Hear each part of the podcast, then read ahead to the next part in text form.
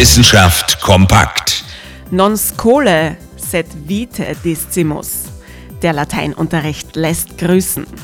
Aber nicht nur lateinische Lebensweisheiten können wir uns von den alten Römern abschauen, auch ihre technischen Fähigkeiten. Zum Beispiel in der Architektur.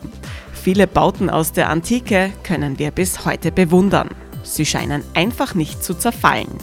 Woran das liegt, das wissen wir erst jetzt, dank einer neuen Studie. An einem speziellen Beton, der beim Mischen erhitzt wurde. Das hat dem antiken Baustoff die Fähigkeit verliehen, Risse selbst zu reparieren.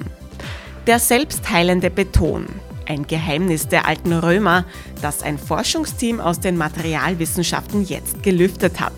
Der römische Beton beinhaltet bestimmte Chemikalien. Kommen diese mit Wasser in Berührung, dehnen sie sich aus und füllen Hohlräume aus. Zack, Riss repariert. Diese Fähigkeiten bleiben über Jahrhunderte, nein, Jahrtausende hinweg in der Bausubstanz erhalten. Tatsächlich bis heute.